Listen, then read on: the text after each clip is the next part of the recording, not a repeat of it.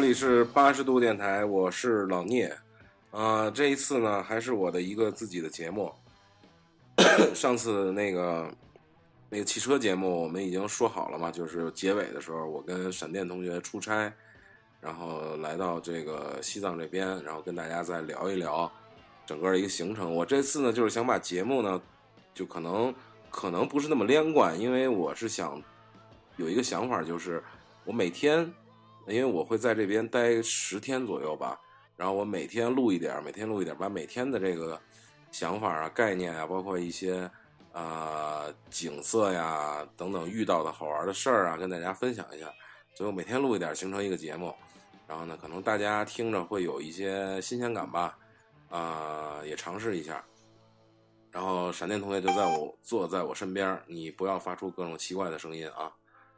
那个跟好的，跟大家打好的，聂老师，跟大家跟大家打个招呼。大家好，我是闪电。嗯，呃，我们应该是昨天就开始录了，但是呢，昨天太确实太累了，一天比较赶路，走了有五百多公里，走了五百多公里，然后从这个昆明出发到丽江，然后今天呢是从丽江到香格里拉，啊、今天呢时间还可以，比较早，所以我们就抓紧时间把这个节目录一下。昨天确实太晚了，嗯，确实也很累。然后我们就说一下，先说一下这两天的一个大概的一个状况。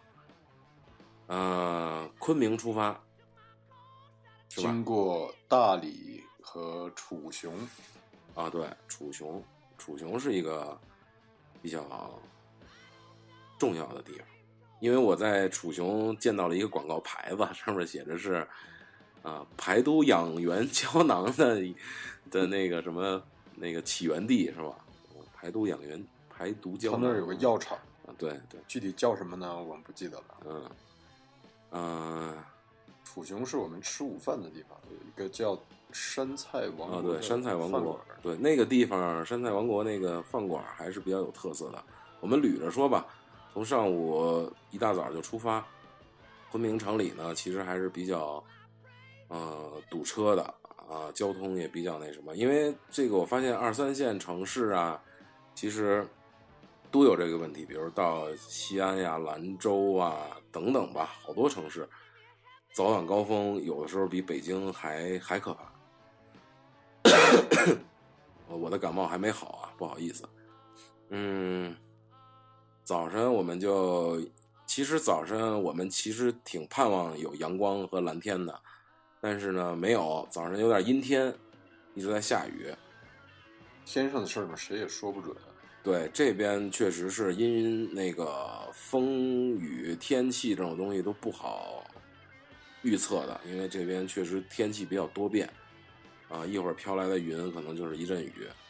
有的时候在这边你会看到远远的，因为比较开阔吧，眼眼就是如果没有没有没有近处的山的话，相对那个视野比较好的时候，你可能会看到远处那边就有一个云彩正在下雨，一会儿可能就飘过来了。也会经常遇到，比如说左边左半边下着雨，这路啊路左半边下着雨，右半边出了太阳，中间有大彩虹，也特别神奇的这种自然现象。呃，这次我们来这个活动呢，是一个北汽的一个 SUV 的自自驾，幻速 S 三 L，对，它是一个呃新款的一个一个车，原来是有这个幻速这个品这个这个车型的。啊，但是它现在有一个升级版吧，算是啊，北汽幻速。啊，这是一个有些奇葩的城市 SUV。是是，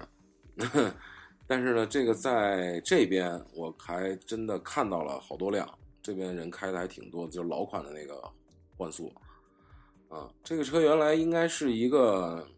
面面包车，感觉应该是那种面包车底盘过来的东西，因为它本身作为一个呃紧凑级的 SUV，嗯，呃是采用的后驱布局，但是它并没有这种车身的大梁，对就很很奇怪。对，而且做成了一个七座车型，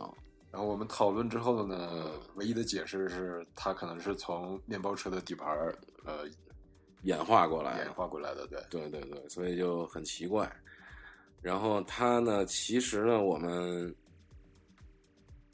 对吧？我们还是得什么都说啊，嗯不能有只能只只只说好，因为这个车。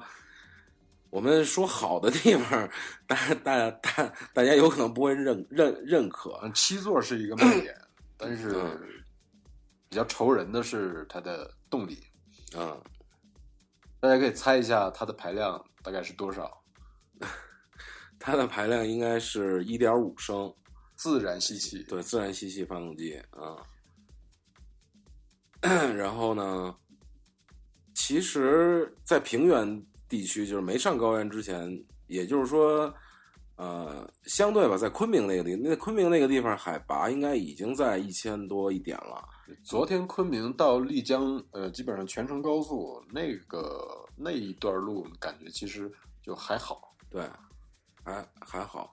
那在低海拔地区呢，动力其实还是够的。但是我们刚刚上了一些高高海拔，车上坐满了四个人，加上一些行李，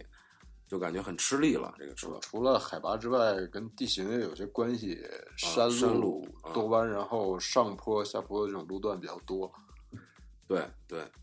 啊、因为试驾嘛，应该是综合性的，呃，城市道路啊、高速啊、山路啊，包括非铺装路面等等，嗯、相对于比如说 SUV 越野车来讲，这种这种这种那个非铺装路一定是要试的，但是我觉得这个车没法试。首先，它是一个奇怪的后后驱，然后没有没有四驱，所以你说他在当时产品讲解的时候，那个那个产品讲师，我都想站起来跟他说：“我说你自己说的话，你自己信吗？” 就是并且目前来讲还只有手动挡，对，嗯，所以至少我们的试驾车里边只有手动挡。嗯嗯，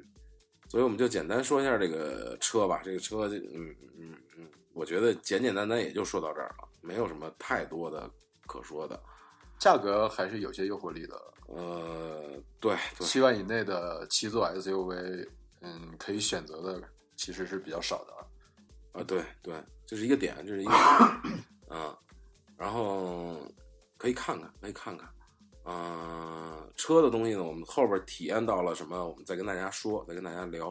我们先说说路上的这个状况。呃，上午还倒好，没有什么太多的 特别多的这种这种事情发生，也一路上也没有太多的风景啊等等。就到了楚雄，中午到了这个山菜王国是吧？叫对啊，吃饭这个这个地儿还是比较有特点的，有点古香古色的那种小楼啊、小庭院，它是个彝族的自治州，对，彝族自治州，所以有那种古香古色的彝族风情啊，有小楼啊，那种感觉还是挺好的。然后我们吃饭的时候下起了这种稍微大点儿的雨，嗯，哎然后感觉还不错，这种有点有点这种小江南的意思了，已经有点这种感觉，包括它种的花儿啊什么的。然后那个院子给我们的感觉比较哎好。哎，对。然后呢，我们就下午继续出发，也是高速，然后呢，赶到了这个丽江，晚上比较晚了。下午会经过大理，然后啊对经过大理到苍山洱海，对，经我们只是经过了一下，从从苍山洱海的东面经过，是吧？是东面吧？对东面啊，东面经过，然后看了一下苍山洱海大理这个地方，原来我也是来过的，洱海我也转过，大家可以看看大理古城啊，什么三塔寺啊这种地方。崇圣寺、三塔，还有无量山，就是大概《天龙八部》里提到的那几个地方。对，段段氏王朝哈，啊，这边都能看到。然后呢，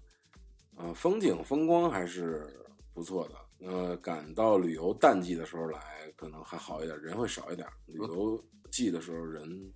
会很多，因为这一路嘛，就昆明、大理、丽江、香格里拉都是来要可能要必须要来玩的这么一趟线儿。嗯啊，其其实这这个季节来大理这边也挺不错的，我感觉。嗯，昨天嗯下雨，咱们就不说了。如果赶上晴天的话，风和日丽，感觉还是挺好的。啊，我们下午其实经过那个苍山洱海的时候，天已经晴了，嗯已经放晴了，啊，然后太阳也出来了，啊满山遍野也都是绿色的，对对对湖光山色，对吧？对对对，然后比较晚呢，我们就到了丽江，应该是得有七点多钟、七八点钟了。嗯嗯啊，到了丽江，然后吃的晚饭，然后晚上没事儿，我们俩就说消消消消神儿，溜达溜达。哎，重点来了，开始腿麻，你知道吧？这事儿，嗯，我的右右右腿啊出现了问题啊，不知道什么原因开始麻。经络不通，对，走了五六百米吧，可能就开始不对劲儿。后来我坚持着往前走，腿开始疼。哎，突然走了可能一两公里之后，发现哎，这个血脉流通了，可能是啊，运我运用了点气功啊，运运运用了点我的内功，体内真气运行，对就打通了经脉。学了点儿我以前学过什么玉玉玉女心心经什么之类的，您学《葵花宝典》？那个不到火候呢，你知道吗？啊，然后运用了一下内内功，哎，越走越越神清气爽，越走越越轻快啊！我们就一路走到了这个丽江古城啊，丽江古城里边转呃转了转对，昨天住宿的地方是叫官房花园别墅酒店，啊，对，官房花园别墅酒店，因为我那个地方到古城大概有将近六公里的距离吧。嗯，因为大家不要羡慕我们，我们就是出来工作来了，然后这些住宿啊、吃饭都是公关公司啊、厂家来安排的，我们我们只能无奈的接受，你知道吧？只能无奈的接啊接接受，所以呢，就是从那个地方走到呃丽江古城有个六七公里的样子。走走走走过去，然后到那个丽江古城还可以，整体感觉古香古色的，但是呢，跟大家一聊，大家就有感觉了。比如像北京的什么什刹海啊、南锣鼓巷啊，像呃南南边的，比如说西塘啊、乌镇乌镇啊这种地方，大家应该就有所了解了。它就是这种，比如说还有那个湘西的凤凰古城啊等其。实现在基本上大家呃所熟知的这些古城，嗯，去逛的时候感觉都差不多，对对就是一个大的商业区。对，一个大的商业区里边肯定囊括了，比如说这个特色小吃啊，然后特色的服饰啊，啊，然后酒吧呀，啊，这种地方肯定是有的。然后商商业的环境，嗯、一般的也会也会有条小河呀来经过，嗯嗯，有各种小桥流水，哎，对，啊，然后有年轻人啊、情侣啊，当然了，大家都说两个人的大理，一个人的丽江，其实呢，我觉得这个话呢，都是编故事，都是为了呃宣传，为了让大家来大理啊、丽江来玩儿、来来旅游，所以编出来的故事。你要现在有可能啊，十年前你来丽江，还有可能艳个遇，啊，我只是说这个也是有可能，但是现在你就别想了这事儿，就摇一摇你都没戏了，附近的人就更更别提了，就酒托可能就是一大把那种 啊，啊，所以就是你就别想这种地方是多么浪漫、多么那个什么的，啊，我也确实听说过这个关于丽江艳遇的故事，嗯。说在呃光天化日啊，在街上走的时候嗯。就能发现某某，就有人发现过这个阳台上有啊，啊，懂你懂的，啊，啊，这我觉得这都是故事，都是让大家来来玩儿，让大家来这儿旅游啊，就这些媒体的编编纂出来的这这这些可爱的消息啊，可爱的故事啊。然后那个我们就转了转，然后后来呢，我们出去的时候准备往回走了。出去的时候经过了这个这个古城里边的一一条非常重要繁华的酒吧街，我们岁数年龄太大了，有点受不了啊！整个这个弥漫着浓浓浓的动次踏子啊，然后咚咚咚当当当，然后啊这种年轻人荷尔蒙的气气息啊，一但是呢又不是像北京，也让我想起了这还有各种拉客的小哥，对对，让我想起了二龙湖浩哥那种范儿，你知道吗？啊啊，也不失为是一种小调调啊，在这个地方，我觉得是给可以给这个年轻人带来一些乐趣的。啊，如果有闲心散散心啊，大家来，要是一帮朋友，可以到里边坐一坐，对，可以大家一起热闹热闹，对对，感受感喝点酒啊什么的也挺好的，也挺好的。嗯，但是你要是一个人说来艳遇，那就我劝你啊，你就直接给给我打电话，我给你介绍啊。其实这会儿也算 贡献给大家一个比较私房的攻略吧。其实嗯我觉得，你如果想体验那种呃古城的风韵的话，嗯不要赶在上班的时间去逛，啊。你可以在呃商铺开业之前，或者是在晚上它结束营业之后，对对。在这个城里边走一走，嗯。那么会有那种幽静，对然后呃安详的这种感觉。对对对。然后我们就从古城出来了，然后呢，还有七六七公里的路回城啊，就实在走不动了，腿第二次开始发麻，就实在没法走了，啊，我们就打了个车就回来了。这丽江当地这个出租车，嗯，怎么说呢？这个不是特别规范吧？呃，基本上不打表，靠讲价。对，因为来了之后旅游城市嘛，而且这种二三线城市，包括最大特点旅游城市，基本都是这样的啊。但是价格也还好，二十块钱、三十块钱左右。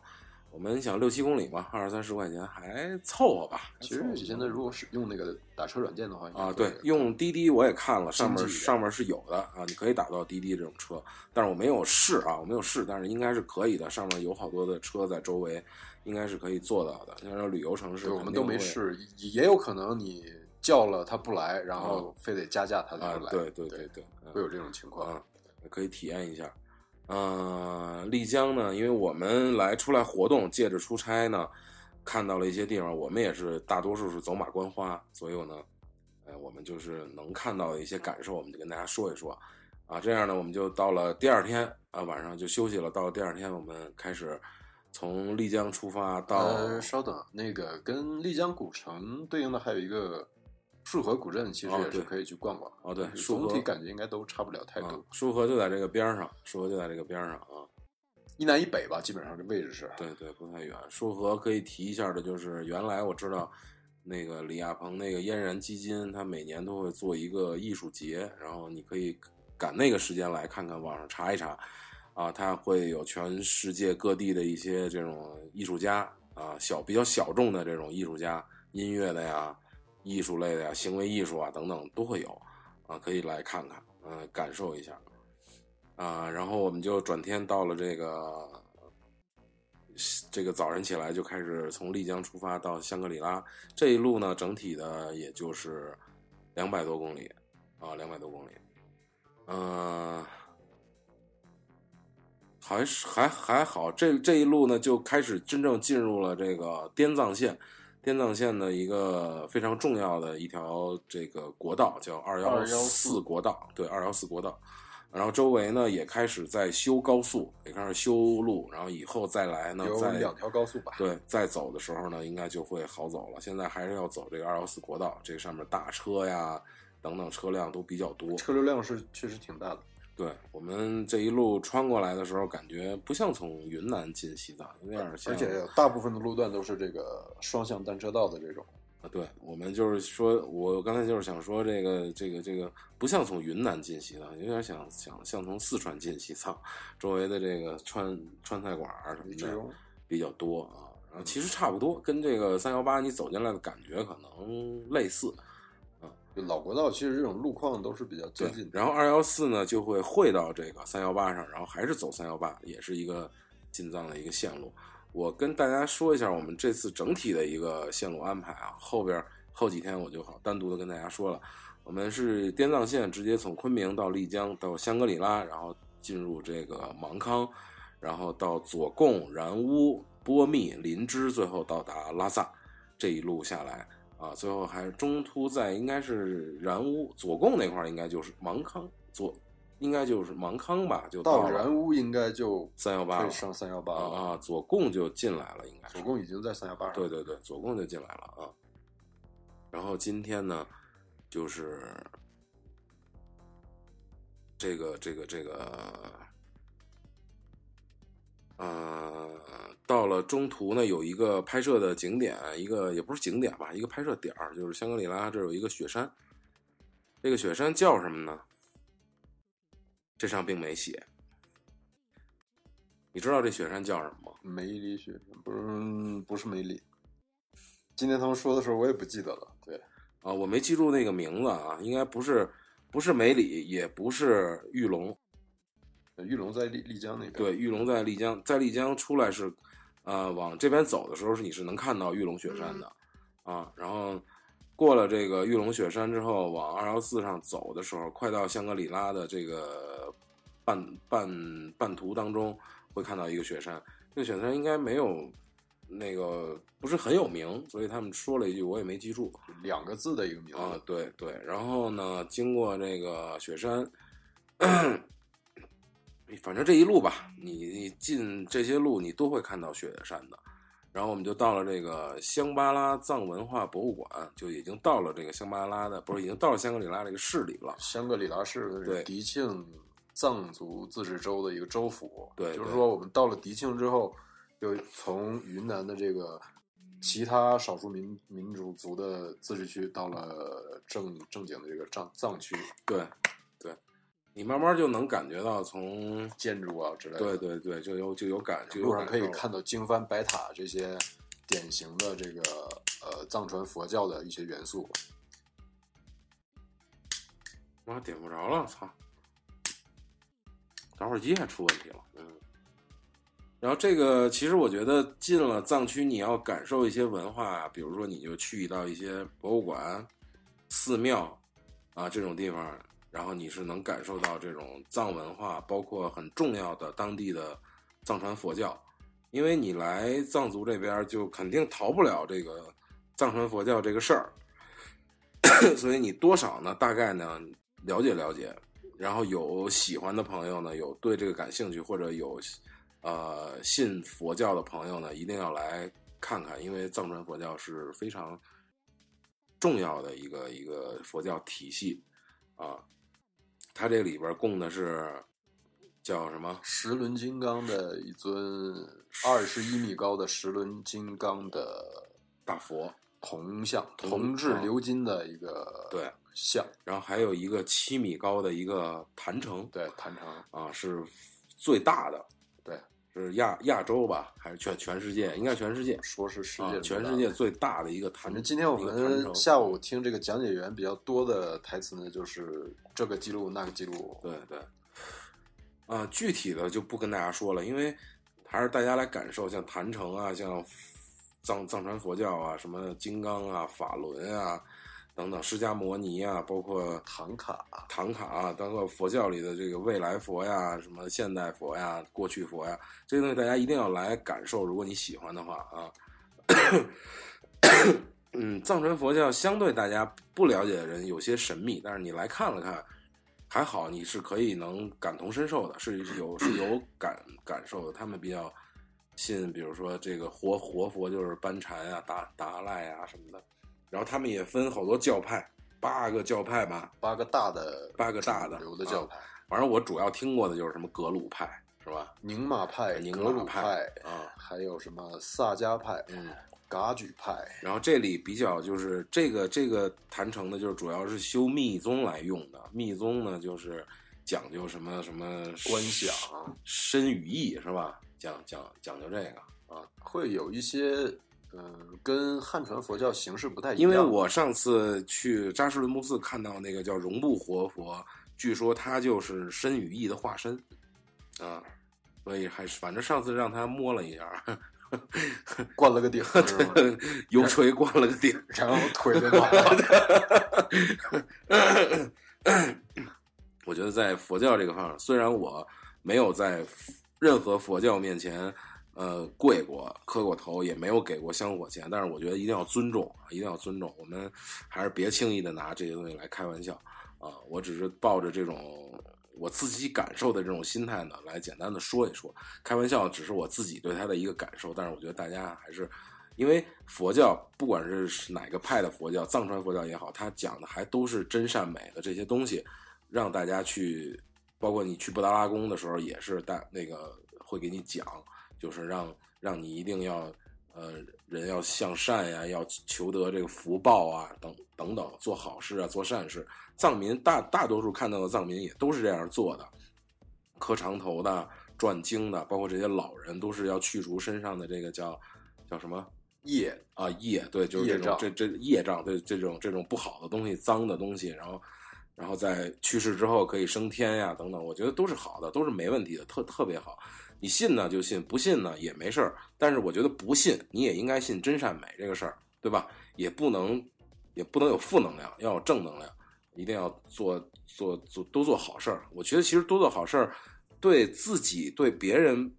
来讲，就是你不管对别人怎么样，我觉得对自己其实是一个不从佛教上说，就是你其实我觉得对自己是一个挺愉快的事儿，嗯，啊，挺快乐的事。与人玫瑰，手有余香。对对对，啊，佛教里也有好多词儿，就是说大体的意那个原文我记不住了，意思就是你不做善善事儿，你做一点儿点儿善事儿，其实福报就会来到你身边；但是你做一点儿点儿恶事儿，那福报可能就离你远去了啊，就这种意思。所以你你恶恶事儿千万别做，善事儿不做也罢，但是恶事儿千万就是诸恶莫作，诸善奉行。哎，对对对对对，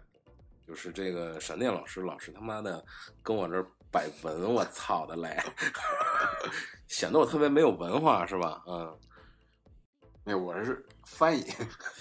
然后呢，我们就从这个博物馆出来了。大家一定如果来的话，这个藏传佛教啊，包括藏族当地的一些风土人情，都可以感受得到，啊、还是挺好的。嗯，既然来了嘛，就要感受这些东，感受这些东西。呃，基本上这两天就是这样。然后大家来呢，就是香格里拉，我原来的印象，其实香格里拉我没有来过，我我这次是第一次来。我也是第一次。嗯、因为香格里拉在原来的大家的这个，不管是媒体的说的那些故事也好，还是等等等等，都是一个很，哎，很神秘的地方，是一个很人间仙境的这么一个净土，是一个在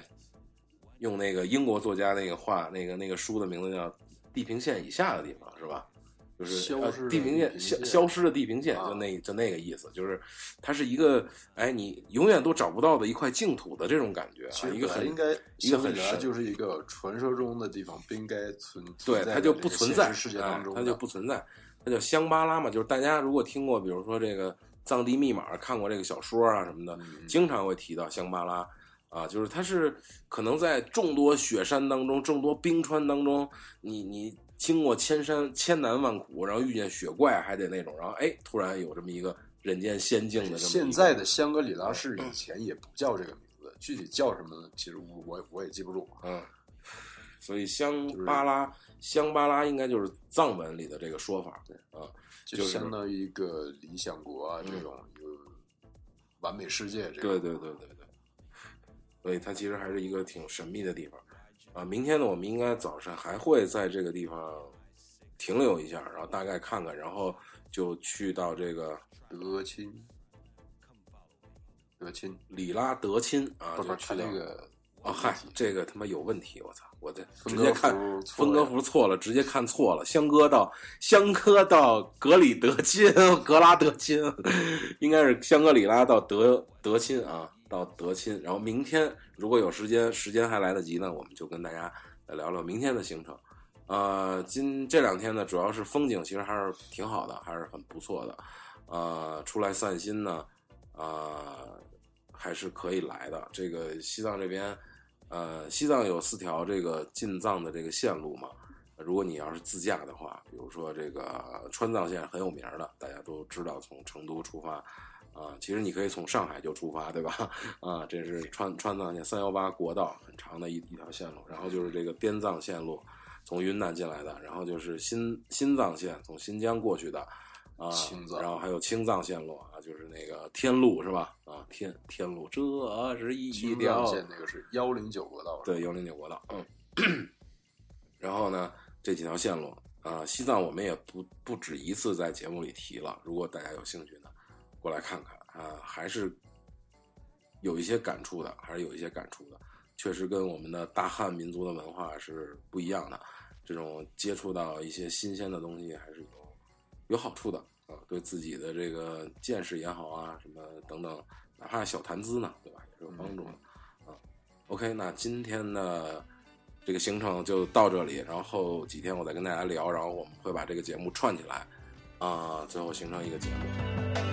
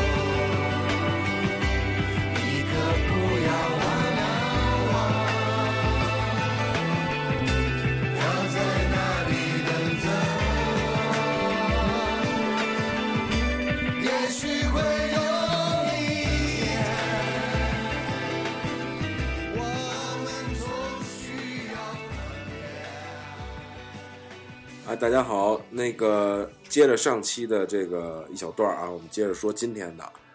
啊、今天呢，我们已经到达了这个德清县，是吧？对德清，啊，德清县。然后今天呢，我们是早晨是从这个香格里拉出发，就是接着昨天的说，从香格里拉到这里。我们先说说我们现在这个地儿地儿吧，德清县。中途呢，一会儿我们再倒着跟大家聊。嗯、我们现在住的这个地儿呢，叫飞来寺景观天堂大酒店。对，然后呢，反正这边基本上都叫什么大酒店呀、什么什么大大大宾馆呀、什么的啊。但是呢，其实条件已经算是当地很不错的了，但是确实有限啊，确实有有限啊，已经不错。比如说什么没个热水啊，或者是没个网啊，要不就热水从晚上几点到几点才有啊，基比如说电源插座不好使啊，对对对，，基本上都会有这种多少都会有点毛病。对对而且晚上也有可能会停电。嗯嗯。今天还是我跟闪电同学啊，我们俩人。然后呢，我们现在住的这个酒店呢，对面就是梅里雪山，非常漂亮的梅里雪山。刚才我们在夕阳西下的时候拍了几张照片，啊，回头我可以给大家发到咱们那个群里啊什么的，或者微信号啊大家看看。然后那个面对着这个壮丽的梅里雪山，还是心旷神怡的吧？因为至少北京的朋友跟我说，今天是北京大雾霾啊，非常非常的严重啊，所以我们还算比较幸运。而且幸运的幸运中的幸运，就是我们看到了这个梅里雪山几个主峰的全貌全貌，对，山尖儿都露出来了。明天早上我们看看，如果幸运的话，能不能看到这个日照金山啊？而且其实我们可以给大家推荐一下这个酒店啊，它有一个比较大的观景平台，并且朝着雪山梅里雪山这一面的客房呢，都有一个很大的这个观景的这个大窗窗户，人家叫海景房，我们这叫雪山房，叫山景房，雪雪山景房啊。嗯，就是玻璃有点脏。总体还是挺不错的。这就是我们今天到达的这个梅里雪山。然后我们倒回来说一下今天整个的一个一个一个行程。今天早上是从香格里拉出发，然后从海香格里拉那个地方海拔是多少？两千多应该是，是吧？两千左右，三千，反正不到三千，不到不肯定不到三千，两千多。然后一路啊，经过呃往往往上往上走，往山上走，到了三千快四千的位置，然后 又下来下下到山下边，经过这个金沙江，走这个金沙江的边上，又下到一一两千的这个位置，然后顺着金沙江一一一直过来，然后又上山，上山山上到山上最高的位置有四千两百多米的海拔，啊，四千两百多米，然后又下来，就是以起起起起起伏伏的，呃，路呢还是二幺四国道，还是这个滇藏线，然后呢，线路有的地儿还是看着挺危险的，就是边上没有护栏，然后路又比较窄，还有迎面过来的大货车呀、大卡车呀，啊，还挺惊险的这一路，啊，但是嗯，面对像我们这种可能老司机吧，呃，经经经经历的多了，这样还好，但是如果要第一次或者是没太多经验来玩的朋友，一定要注注意啊，一定要注意安全。如果是自自驾有游的话啊，而且车速尽量不要对不要不要快保持在自己能控制的范围之内。对对对因为多弯的路段，前方有些路况是不明不明确的，所嗯以要留给自己充足的这个反应的时间和距离。对对对，啊，然后我们上午呢，呃，比较重点的一个地儿呢，就是去了一个小学，一个当地的一个学校，啊、那个所在地叫白马雪山，对然后白马雪山个小学叫白芒雪山小学。对，我估计应该都是音译，然后这两边会有一些差差别。可能是啊，叫白芒雪山藏文什么小学啊，要是说会有 三种语言，他们都会学嘛，中文、嗯英文和藏文。比我们学的多啊嗯啊。然后这个小学呢有一个小故事啊，我也是听这个随队的人员给我们讲的，啊，据说是这个一个老的僧人喇嘛，然后他来这个组织建建造的这个小学，所有的款项啊都是他化缘得来的吧，算是。嗯然后建的这个学校，然后这个小学呢，学生呢都是住在这个周边的这个村民啊、牧民啊的孩子，然后免费来这里上学，啊、就是小学，所以就一到六年级啊，这个都在一块儿。然后呢，学生大概有多少？也就看着我觉得应该能有百百一二百到头了，啊，嗯，一二百到头了。而且他应该是从从呃有各个年纪的都有吧？对对孩子们从五六七岁到十几岁的，啊对嗯对然后呢，这个学校的好像据说校长就是这个喇嘛收养的一个孤儿，好像是。然后呢，这等于他来管理。然后现在学校所有的费用也是好心人啊，然后来捐款的周围的牧民啊是，靠捐助，对，然后一些那个城里来的人啊，或者像我们做活动啊这种来捐助啊，一些文具啊，一些钱款啊等等。教师应该也是一些志愿者，对对对，支教的这些对人，对，嗯，其实整体来说呢，还可以，肯定是个贫困学校，因为山里这种学校多数都是贫困学校啊，呃，但是孩子们的状态确实特别的好，特别的让我们感动啊，热情，然后特别有礼貌，对，非常有礼貌，非常有礼貌。然后你给他们礼品啊，给他们东西的时候，都会说谢谢。然后我们走的时候，都跟我们挥手道别，再见，依依不舍的。然后每个孩子的脸上洋溢的都是特别特别美好的、特别灿烂的笑容。我们也有同行的这个女女同志被 感动的，对，就是泪流满面对对对，有点依依不舍嘛。因为跟孩子在这个，其实我觉得跟孩子短短的在这个待了也就一个多小时的时时间里吧，确实你能感觉到，我自身的感觉，确实你能感觉到心灵是有所净化的，因为他们太干净了啊，他们真的太纯洁了。你你别看他们身上穿的衣服可能有点脏，有点破啊，有点邋遢，甚至有的小小朋友还这个流着鼻涕什么的。但是你你跟他们搂在一块、抱在一块的时候，你会觉得，哇塞，嗯，真是，呃，清澈的 对对对对，这个是洗涤心灵，我觉得特别好的一种一一种办法啊。然后又又搭着边上有这么美丽的景色，然后又有雪山，真的在这种环境下，哎，我就可惜，如果不知道以后孩子们长大了会怎么样，但希望他们依然依然淳朴善良啊，依然呃保保有这颗怎么讲？赤子之心，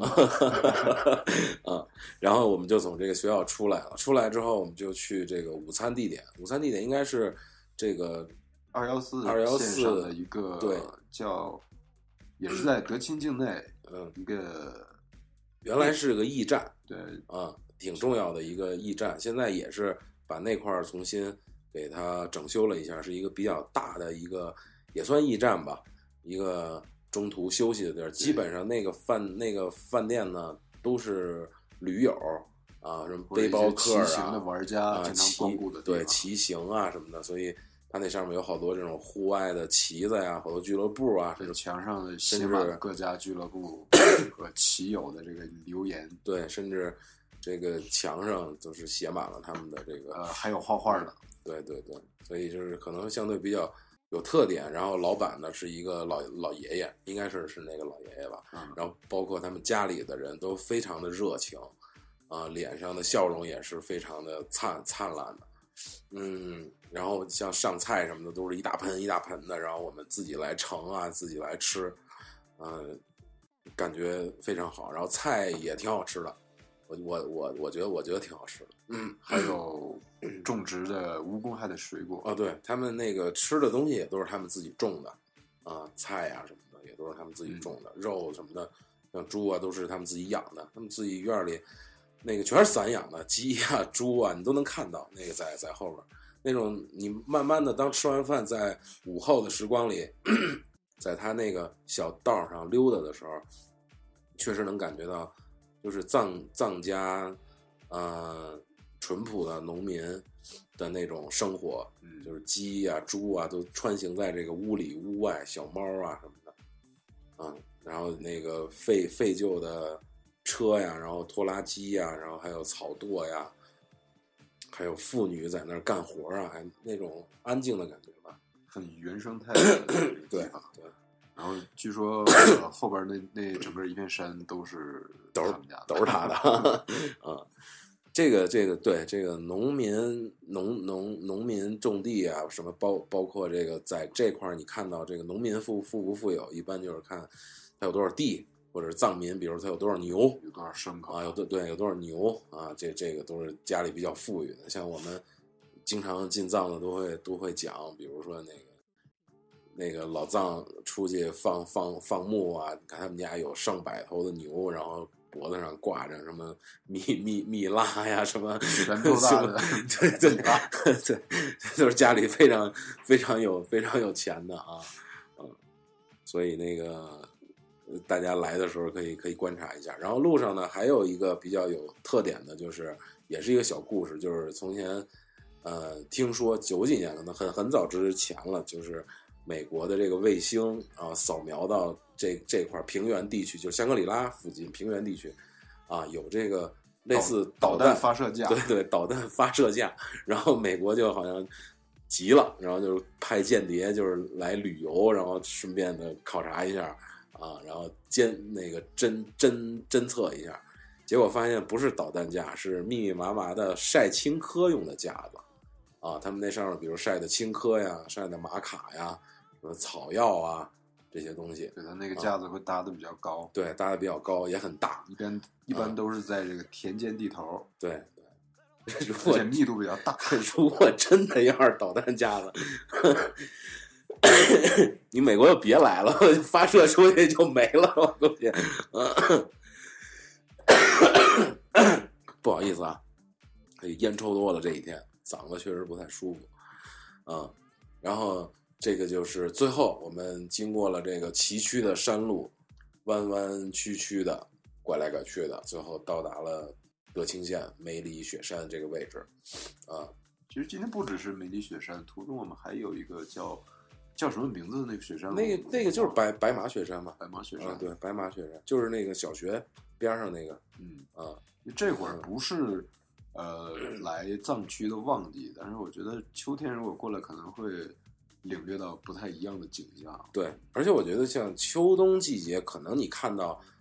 云彩少，能看到全山的那种情况可能会更多一点儿。你夏夏季啊或者什么，可能云会更多，然后会会遮它这边像呃植被比较茂盛的地方，色彩上头也会比夏天的时候更丰富一嗯点。，对对。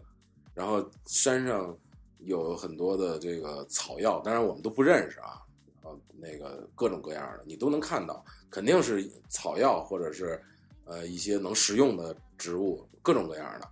啊，山上因为植被非常的茂密，哦，这块儿还有一个特别大的一个自然保护区，就是滇金丝猴的一个特别大的一个自然自然保护区，所以它的呃自然环境保护的非常好。然后还有一大片湖泊，就是应该也是在那个导弹架子那附近有一片有一大片湖泊，是那个冬季的这个鸟过冬来来到的这个位置啊，一大片湖泊，因为也是香格里拉边上的一个一个高原淡水湖。嗯，嗯，嗯那个叫什么错我？我忘了，我忘了啊。因为这个高原嘛，你也知道，反应都会比较嗯，慢。对对，然后像，还平时反应就慢。对，然后呢，反正起起伏伏的，然后高原最高到四千多也还好，因为一路这样上来，不是说一下到三四千会好得多啊。所以大嗯大家如果来的话，也不用太担心这个高原反应的问题住宿的这个地方海拔是三千五百米左右，啊。那跟拉萨就比较接近了啊。但是我们在到酒店办入住的时候，嗯，会有一个很哦陡的、啊，很陡的特别陡的一个台阶儿，有个四五十节儿吧，差不多。落差大概有十几二十米左右啊这样。然后就很高，很高，然后大家都爬上来了，然后还都挺好，就是稍微有点喘，然后歇歇就没事儿了。所以，如果要是自驾经过低海拔、高海拔这样反反复的，会好得多。有一个适应的过程。对对对。然后今天就是梅里雪山，明天早上起来我们在这个日出的时候看看能不能看到这个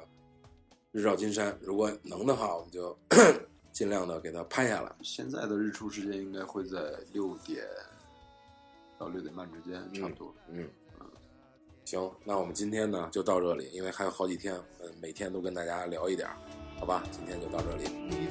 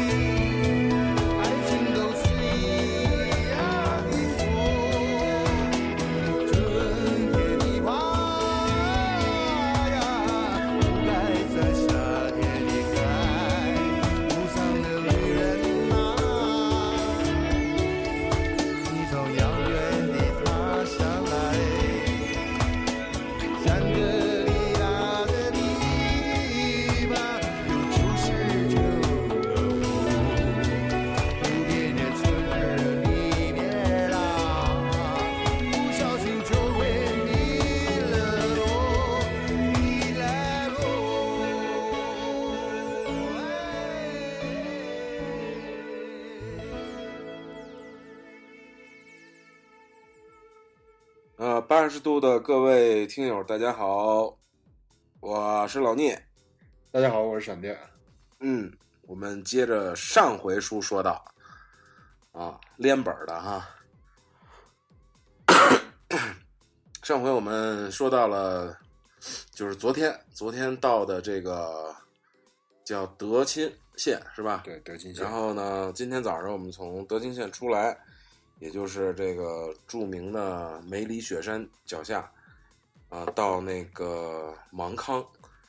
啊、梅里雪山，梅里雪山最高峰叫什么？卡瓦伯格卡瓦伯格，不对，卡瓦格博，格博格博啊，有点儿嗯拗口啊，这个你大点声，然后稍微弯下点腰来啊。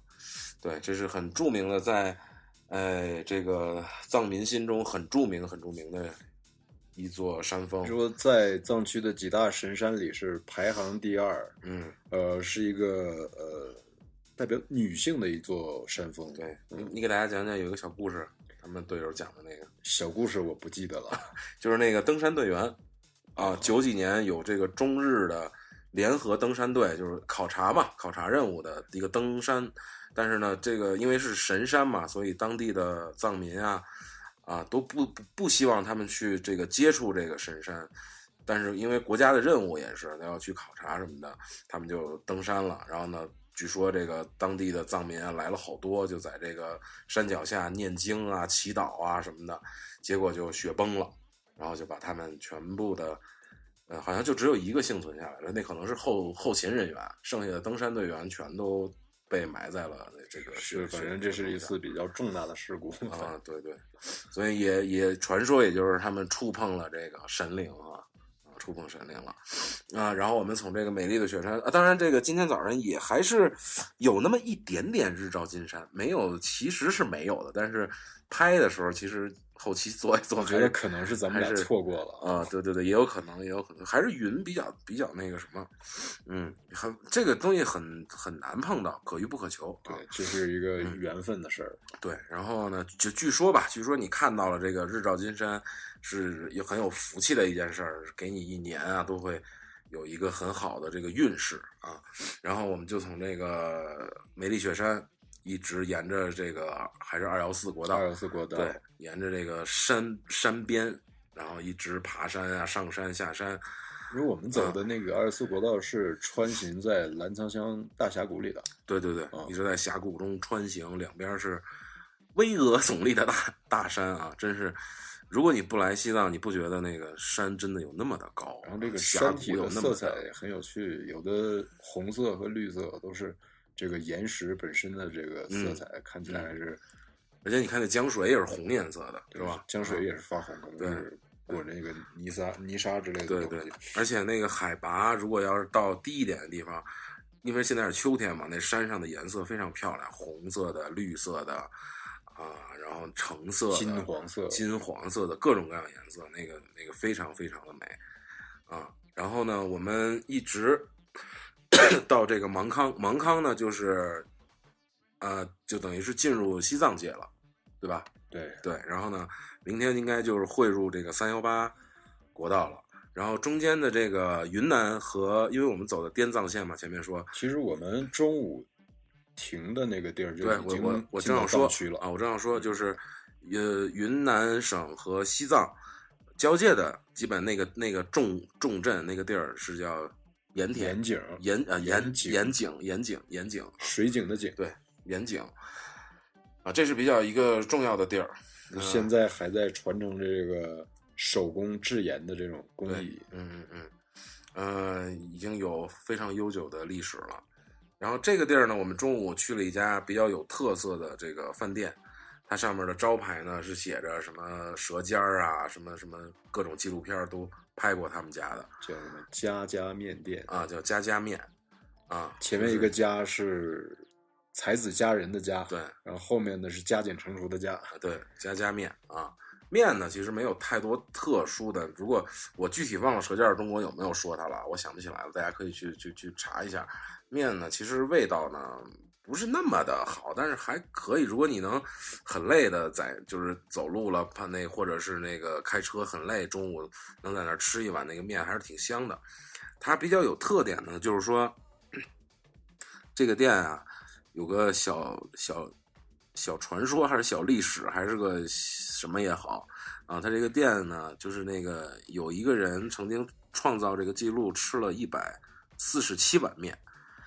啊，大家想可以想象啊，这一百四十七碗面不是他那个，就咱们传说中的北京炸酱面那大大碗儿，不是大咱们兰州拉面啊那个，对对，不是海碗居那个，还是就是一个小碗儿，咱们吃米饭的那种小碗儿，差不多那么大。然后呢，但也是呢，但是也没有那么满，是等于也就是基本上一碗，面就是一小口吧。也就是一口一碗，基本上，哎，你就吃一口就是一碗。但是呢，你这个数字也很惊人了，一百四十七口等于相当于啊。如果你能破了他的这个记录，比如你吃到一百四十八碗的话，就是所有的这个都是免单的。然后你以后来好像如果没有人终身免费。对，如果你没有人再破你这个记录，你就终终身来他们家吃饭都是不要钱的啊。然后我们随队的这些人员呢，大家都创下记录的这些人应该都终身免费吧？进进入名人堂是吧？对，然后呢，我们随队的这些朋友就大家尝试着开始努努力。当然，大家也有这个使劲儿的，也有这个吃差不多就行了的，没有特别较劲的。但是它比较有特点的，就是说，它不是你吃啊，然后给你那什么，它整个的这个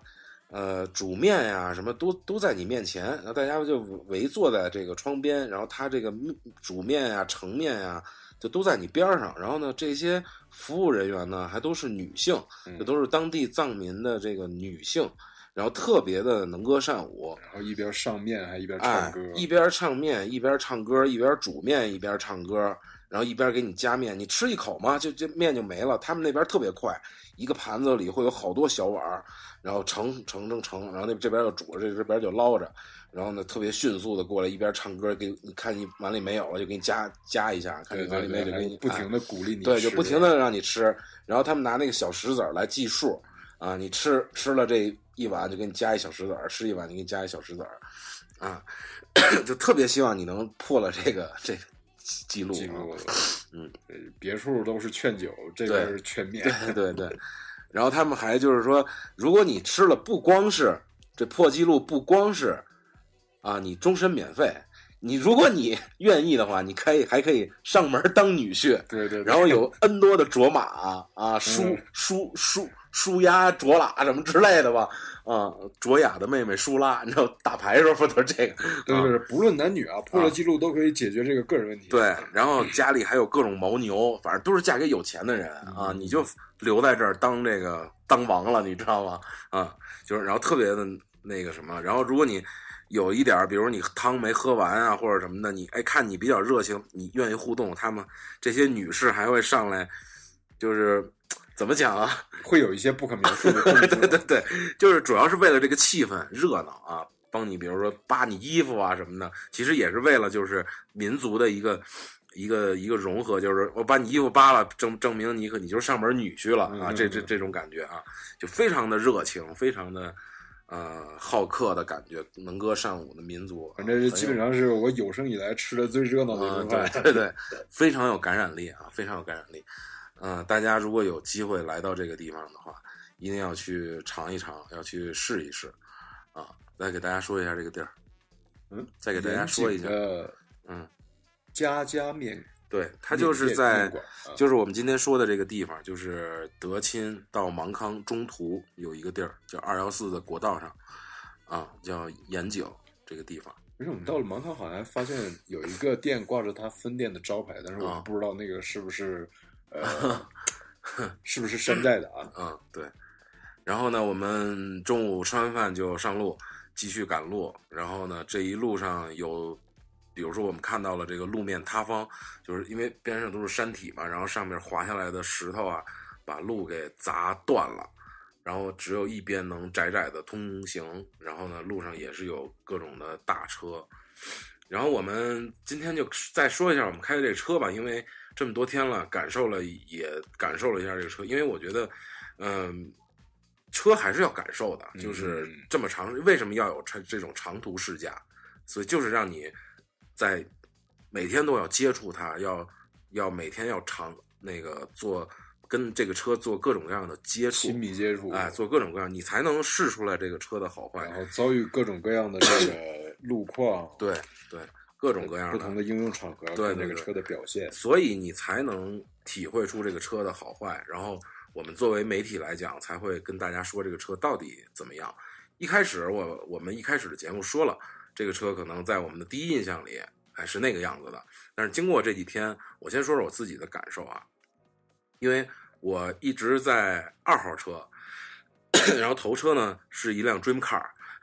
然后呢，我们为了拍照方面呢，让安排了一辆我们随队的这个北汽幻速的 S 四三 L，放在我们这个车前面，因为我们拍照就可以拍它了，不然我我我没有车车可以拍。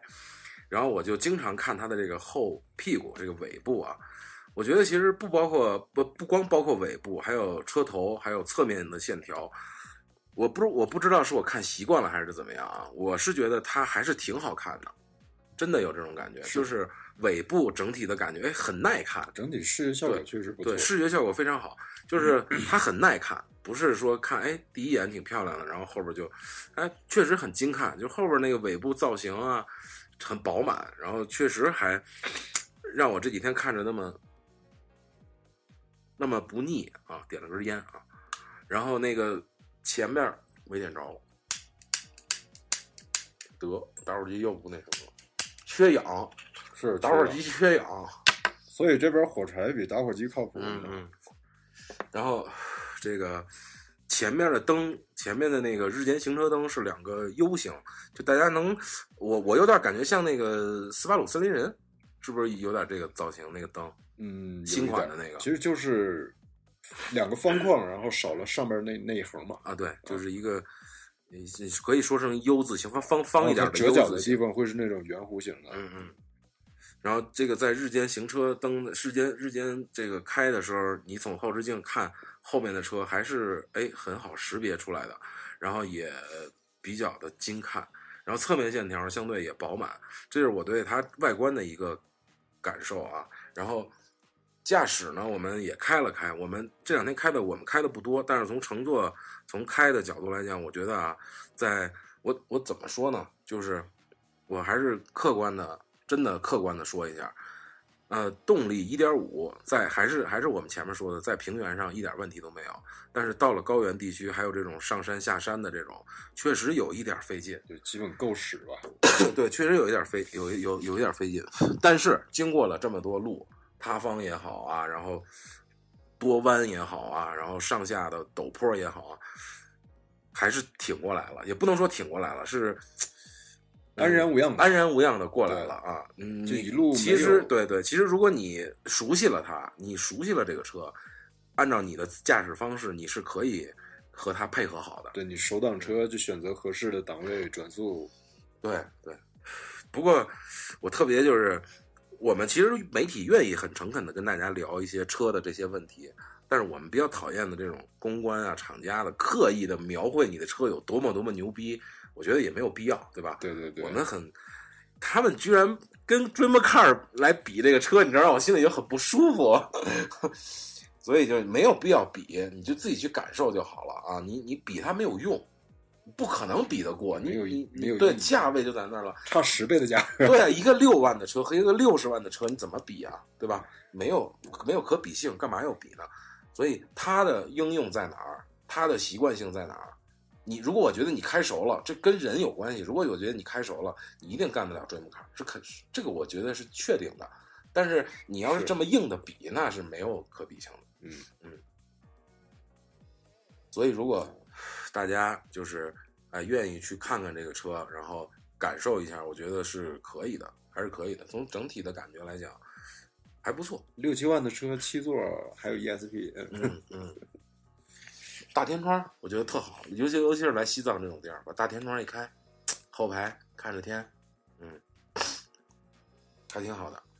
啊，这个车呢，我们就说到这儿。过两天呢，如果有更多的这种感受，我们再跟大家聊。啊、然后今天呢，最后就到了这个芒康县城，啊、就是和这个明天就就等于进了藏了，然后明天呢就进入三幺八，然后就一路啊，芒康应该下一站左贡吧，芒康左贡啊，左左贡，然后什么林芝啊，什么就最后就到拉萨了，然后一一一点一点的，我们再跟大家讲各种各样的故事。呃，到这边有一个还比较有感有感触的地儿，就是这个从盐井到芒康这一段，中间有很大一部分是藏民的一个区域，呃，这边的藏民我觉得相对更淳朴一些，嗯嗯，更淳朴一些。你对他笑，他一定会对你笑的。你跟他说扎西德勒，他一定会冲你扎西德勒，就是特别的淳淳朴啊，特别特别好，比那些三幺八国道上有的著名的景点的那种，这边就是因为啊不是热门的景点嘛，所以民风还是非常淳朴。对对对对对对，非常的好。他们脸上的笑容，你懂的啊，我们就不用多形容了，用这些形容词也没什么意义，大家都都明白。你看到了，你就觉得，哎，心里就不会嗡嗡作响，你也不会空空荡荡。这是有梗的啊，这是有梗的 啊。好吧，那我们今天就到这里，明天呢，我们要要知下下那个什么，要要知后事，后事如何啊，请听下回分解。下回分解，好吧，再见啊，拜拜。